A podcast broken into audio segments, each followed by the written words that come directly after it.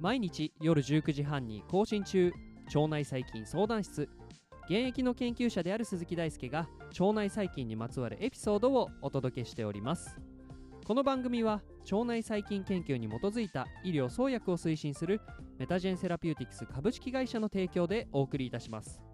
メタジェンセラピューティクスでは腸内細菌を必要な患者さんに届ける腸内細菌叢バンクという仕組みを作るために現在クラウドファンディングに挑戦しています。クラウドファンディングでは腸内細菌ドナーになってみたいという方や腸内細菌総バンクのサポーターを募集しています。ぜひご支援ご協力のほどお願い申し上げます。詳しくは番組概要欄をご覧ください。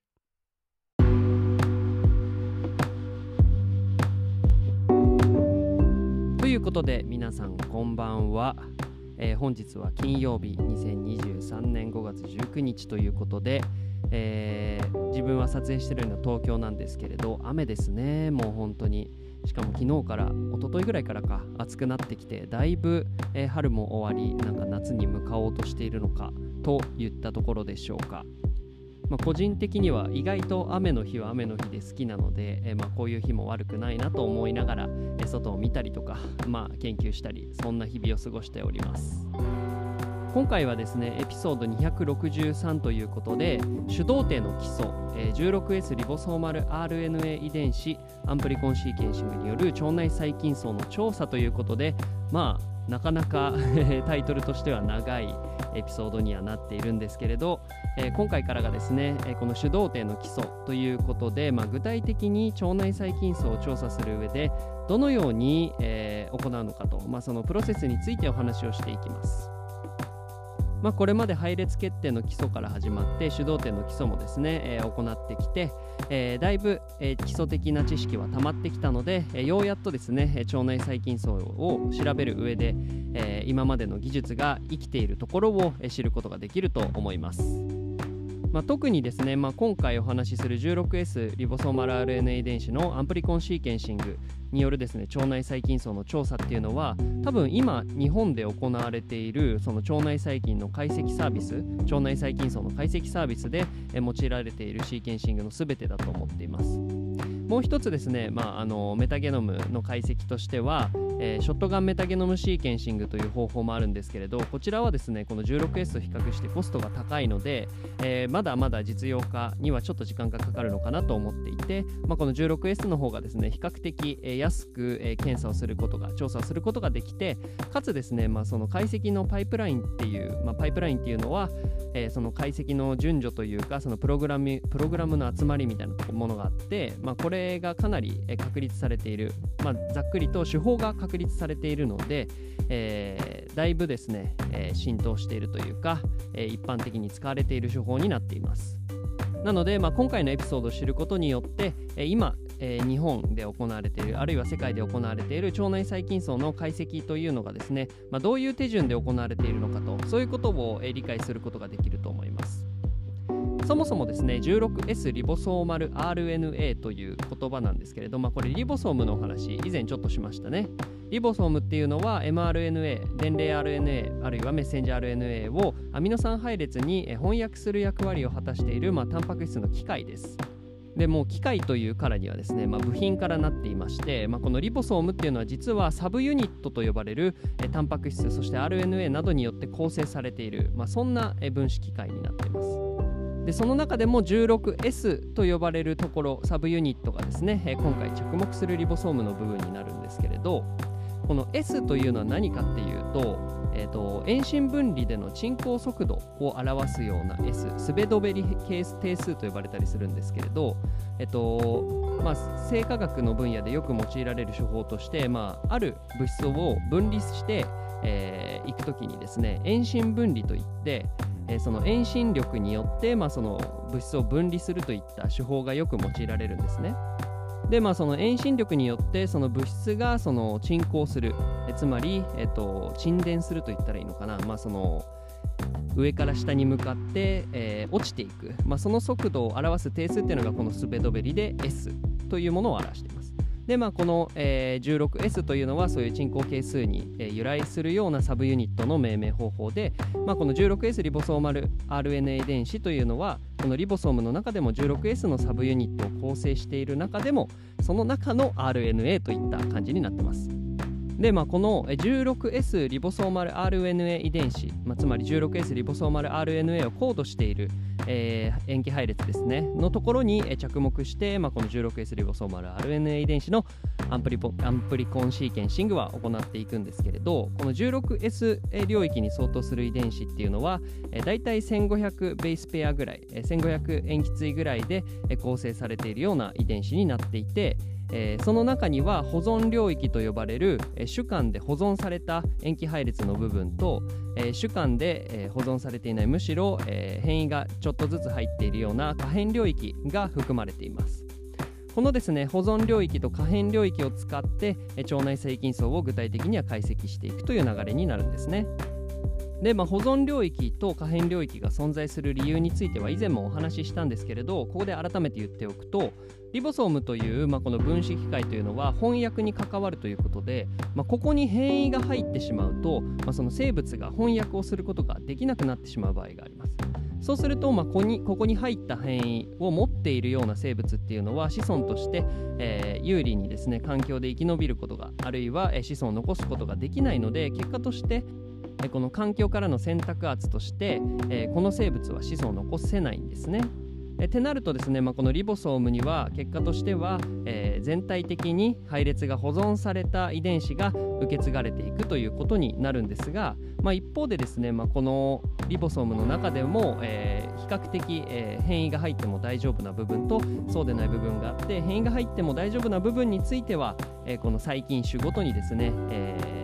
配列が違ってくる可変領域になったりします。まあ、こういう理由で保存領域と可変領域があるんですが、可変領域はですね9種類知られていて、え V1、V2、V3、V4、V5、V6、V7、V8、V9 というような感じで、えー、バリアブルな、えー、可変な領域が、えー、9つあって、まあ、この中でもよく使われているのが V3 と V4 領域の、えー、可変領域の組み合わせであったりとか V1、V2 領域の、えー、可変領域の組み合わせを使って、えー、細菌種を特定することが、えー、よく行われています。ちなみに、えー、今回お話ししているのは腸内細菌なので、えー、よく対象となるのが、まあ、幻覚生物の腸内細菌ということなので今回 16S なんですけれど真核生物に、えー、着目する場合には 16S ではなく 18S リボソーマル RNA 遺伝子に着目して、え解析が行われたりしています。では、えこの 16S リボソーマル RNA 遺伝子のアンプリコンシーケンシングによる腸内細菌叢の、え調査というのはどういうステップで構成されているのかざっくりと言いますとまずはじめに、まあ、環境中から例えば腸内細菌糞便から、えー、DNA を抽出する必要があります、まあ、読む対象をまずは取らないといけませんよね。でそれをまあきれいにすると。で抽出した DNA についてライブラリーを作成して、まあ、このライブラリーをシーケンシングつまり塩基配列の決定を行う。配列決定を行います。で配列決定を行った配列についてコンピューター上で解析することによって腸内細菌層を求める腸内細菌層の組成を求めたりするというのが一般的な手順になります。でまあこのシーケンシングが終わった後の解析についてはですね結構いろいろな解析手法がありましてまあ、何を基準にこの解析手法が正しいということもなかなか言えないのでここではですね講談社が出版しているよくわかるバイオインフォマティクス入門のところで紹介されている順番でですねこの解析についてお話をしていこうと思います。で順序としてはまずはじめにえ今回はえペアエンドシーケンシングを行うということを想定するとえペアエンドシーケンシングのリードをマージするえつまりえ結合して1本の長いリードにするということをまず行います。このペアエンドシーケンシングっていうのはどういうものかっていうと、まあ、解析対象となる断片化された短い、えー、領域の配列があった時にですねある配列1本の両側からシーケンシングを行っていくというような手法になります。基本的に、まあ、そのシーケンシングを行うと読み始めたところから距離が遠くなるに従ってそのクオリティは下がっていくので両側から読むことによってで最後にそれを、えー、マージする、えー、一つにすることによって、え、ある程度信頼性のあるようなリードを取得できるということがあるので、まあ、さ初めに行うのはペアエンドシーケンシングの場合はリードのマージということになります。で、えマージしたリードについては、えクオリティスコアなどを参照しながら、え配列の中でも品質の低いものは取り除いてより高品質なリードのみを取得してくるということを行います。続いてですね配列の中に含まれているアダプターやプライマーなど、まあ、こちら側実験側で入れたような配列の除去をする必要があります。まあ、ここで、えプライマーというのは、まあ、どういうものかと言いますと、え先ほどの、え可変領域と保存領域でいうと保存領域の部分に相補的なですね、えプライマーですね。これをですね設計することによって以前 PCR でお話ししたようにこの 16S 領域を増幅する。それによってライブラリー調整を行って今回シーケンシングを行っていくんですね。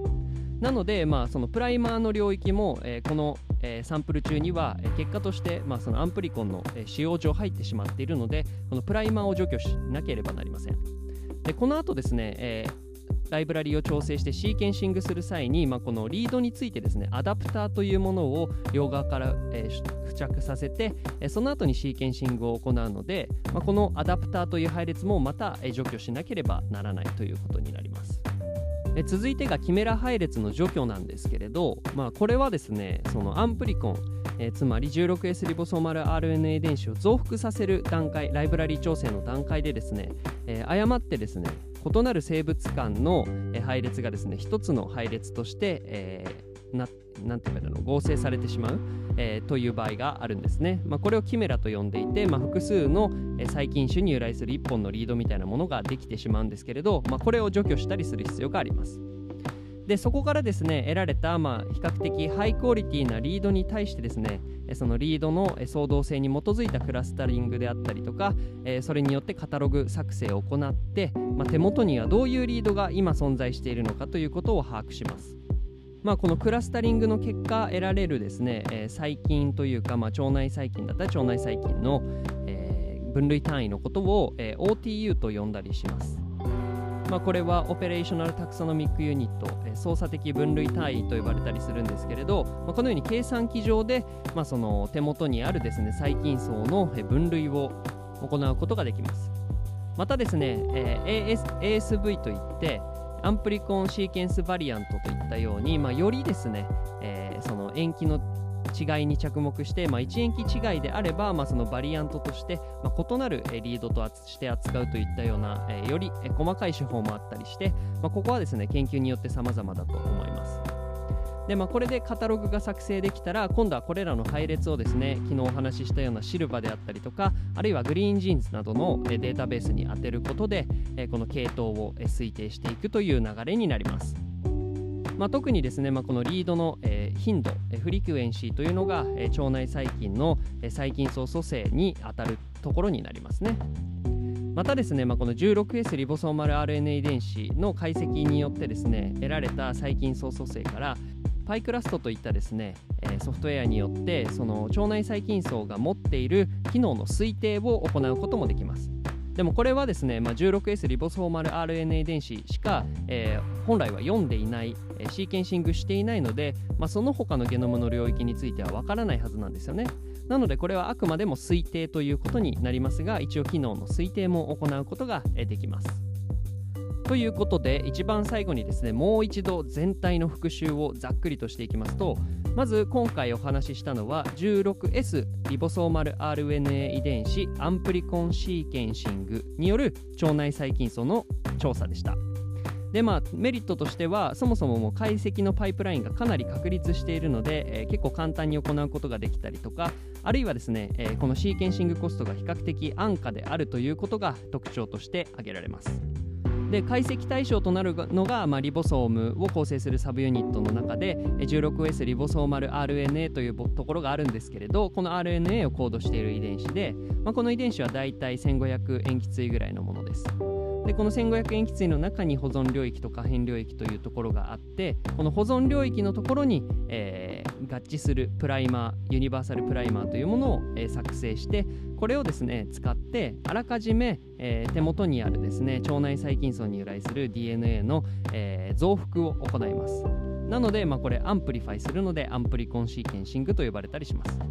で手元にあるですねえ腸内細菌叢に由来する特定の領域の、えー配列をですね増幅してから今度はシーケンシングを行ってでシーケンシングの結果得られたリードをですねコンピューター上でクオリティフィルタリング等を行った上でデータベースに当てて腸内細菌層へ、えーはどういう感じかということを明らかにしていく。まあそれがですねこの 16S リボソーマルアンプリコンシーケンシングによる腸内細菌層の調査ということになります。今回は割と、えー駆け足で、えーこの技術についてお話をしたので、まあ、今後ですね、えーわからないところであったりとか、まあ、より、えー詳しく話してもいいかなと思うところがあったらですね、えー加えてエピソードで追ってお話ししていければと思っております。明日はですね、えーこれとは違ったショットガンメタゲノムシーケンシングについてのお話をしていきますので楽しみにしていてください。腸内細菌相談室では番組に対する感想や質問リクエストを募集しています。Twitter や Instagram、Apple Podcast、Spotify からいつでもご連絡ください。ということで、えもうあっという間に1週間が終わって金曜日が来てしまいました。えー皆さんは土日はどのように過ごすでしょうか、えー私はですね、ちょっとあのやることが溜まっているので、えーまあ、あんまりしっかり休めなそうなんですが、皆さんは楽しい土日を過ごしてください。えこの番組はメタジェンセラピューティクス株式会社の提供でお送りしました。それではまた明日お会いしましょう。バイバーイ。